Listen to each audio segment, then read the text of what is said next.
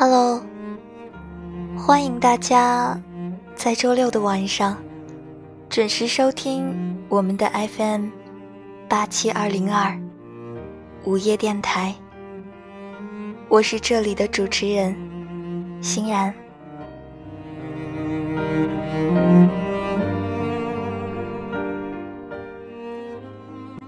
前一段时间去艺考，尚未缓过劲儿，就又夹在了高考和艺考中间的节骨眼儿。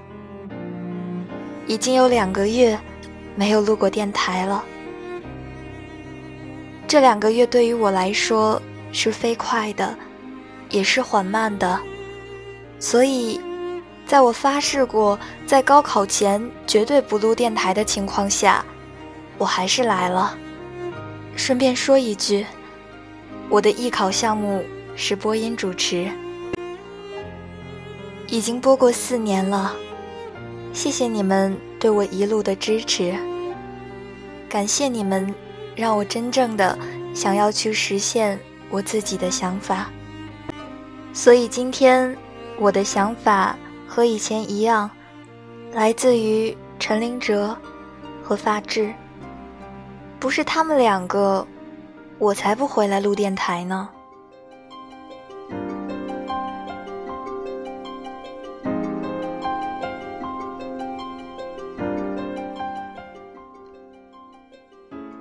去你的红颜知己！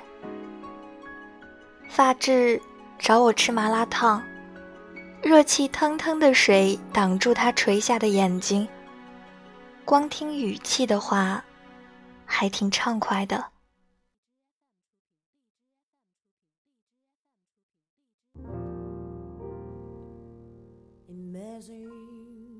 你都不知道当时我有多威风。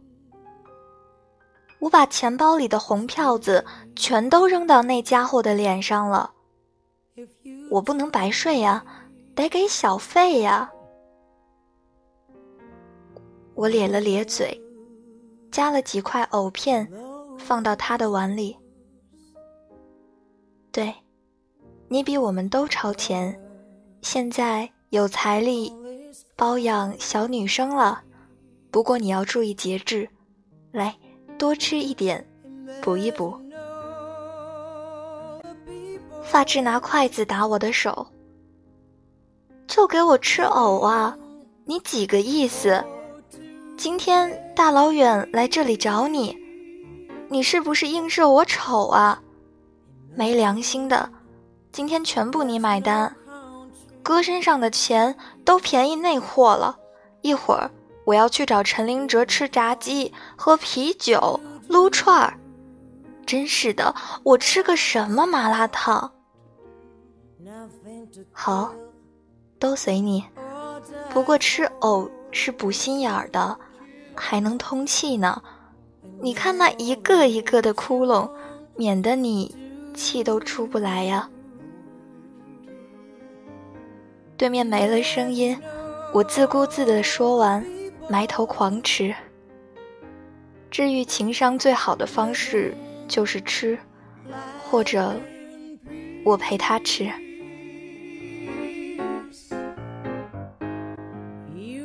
这是我消失了一个月去补习文化课，发质找我的片段。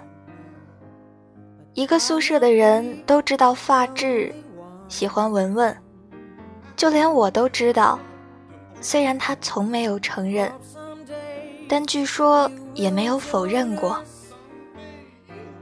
文文的原名不叫文文，是因为她穿的太文静，男生缘又特别好。后来不知道谁就开始叫她文文了。大家都觉得文文对发质是不一样的。平安夜的时候，女生会送给男生很多苹果，但是文文会外加给发质一盒巧克力。发质生病的时候。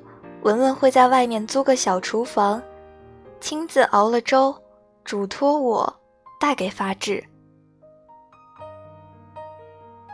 文文是不是喜欢你啊？可是他为什么不表白呢？发之被我问过这个问题，他笑得很欢。我哪里知道啊？再说他也没说喜欢我呀，说不定人家只是觉得和我做朋友挺好的呢，把我列入好朋友的行列呗。把你当红颜知己呀？不是没可能。那你拿他当红颜知己了？切，我才不需要什么红颜。文文喜不喜欢发质，我不确定，但发质肯定喜欢文文。有一回，我们两个在老陈的酒吧宿醉，他在梦中喊了文文的名字，被我听到了。不过我没有告诉他，既然他不承认，那还是时候不到吧。I'm the only one 发质和文文的关系突飞猛进，这要感谢一个小师弟。小师弟是隔壁学校的，被文文撩倒了，一门心思的想要追求她，却又不了解情况。偏偏他打听情况的时候，找的那个男生和发质不太对付。在告知小师弟文文单身很受欢迎之余，胡诌了几句“发质死不要脸”和“死缠烂打”。小师弟是个狠人，找机会堵住了发质，劈头盖脸、不分青红皂白羞辱了发质一顿。无巧不成书，大夏天的，文文在楼上的窗口往下看风景，正看见两个男生非常好玩。这样的男人吵架已经很劲爆了，要是打起来，会不会飞出来？当文文看得津津有味的时候，发质正因为小师弟的言语不忍，冲天空翻了个白眼儿。看清楚了，文文大叫一声“卧槽”，飞奔下去，准备阻止即将到来的打架。可能是文文飞奔速度太快，发质都还没有来得及打，只轻巧地说了一句：“你长得挺帅的，怎么这么没脑子？”对呀，长得这么帅，嘴巴怎么这么毒？文文的声音让小师弟一下乱了方寸。脸红红的，问着文文：“是不是发质骚扰他？”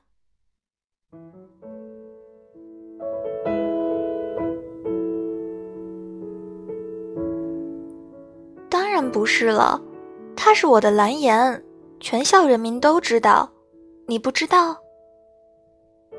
蓝颜知己，就是发质和文文的突飞猛进。我问发质：“你不是都不屑要蓝颜知己的吗？怎么还做起别人的蓝颜了？”哎，你不懂，我心地善良呗。虽然我不需要扶持，但是需要灵魂救济呀。我就是勉为其难的做做好事罢了。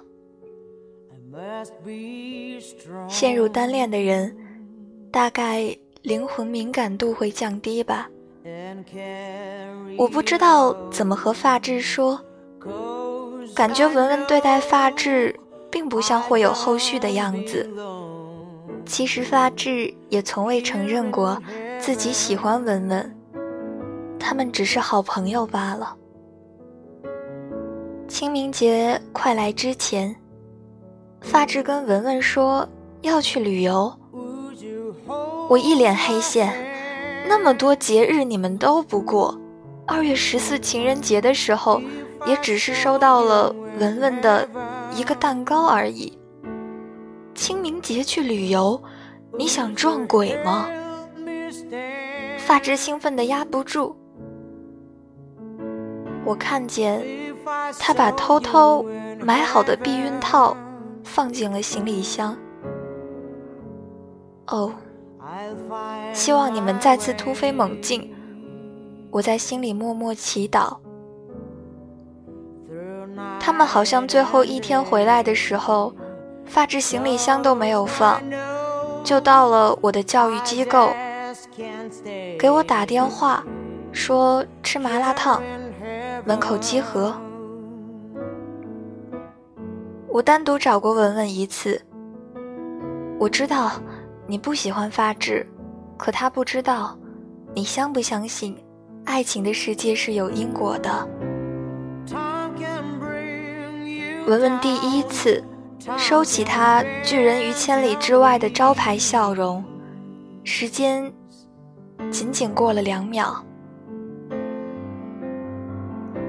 嗨，都是成年人，你看他给我的钞票我都还收着呢，明明是我吃亏了，好不好？我头也不回的走掉，你就继续装孙子吧。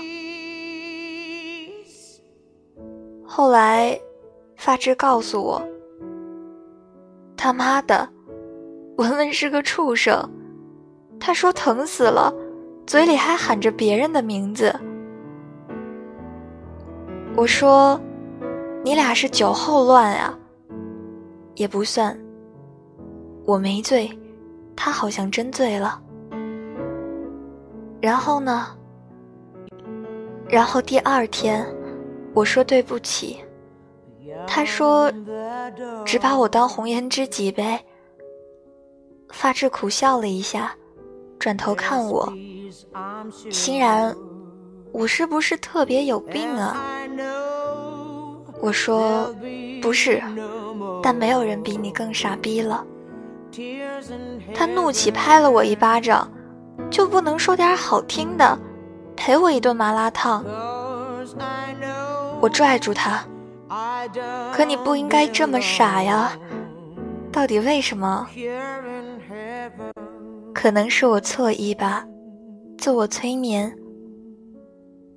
我摇摇头，不，因为文文就是个渣。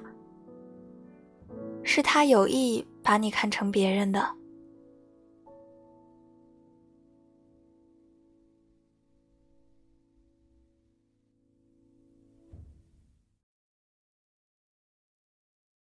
有一天，哈哈，就服你。发质笑声特别大，扯着我，非要我请他吃麻辣烫。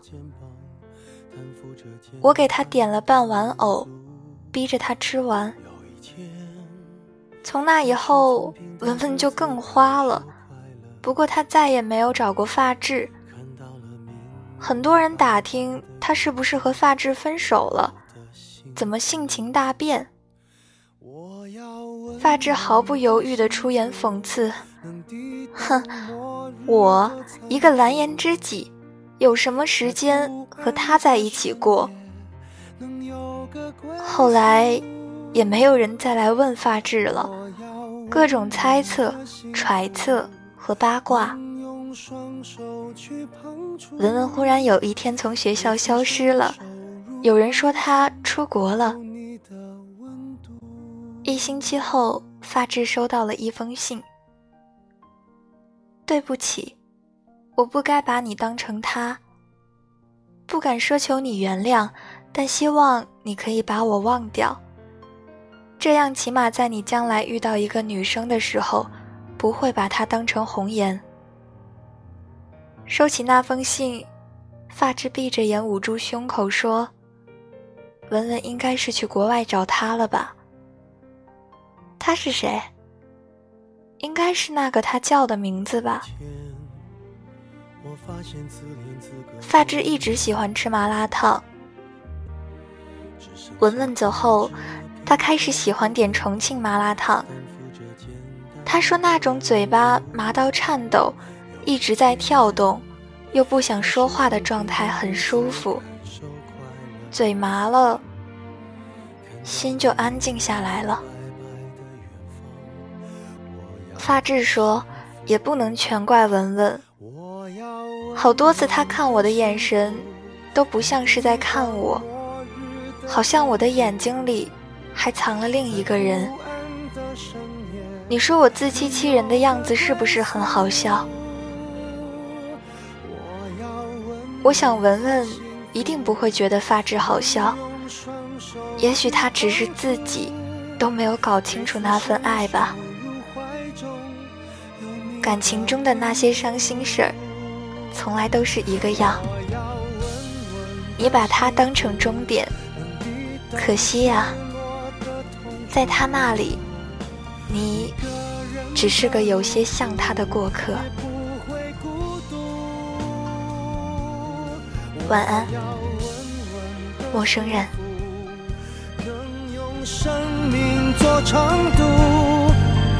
无论我身在何处，都不会迷途。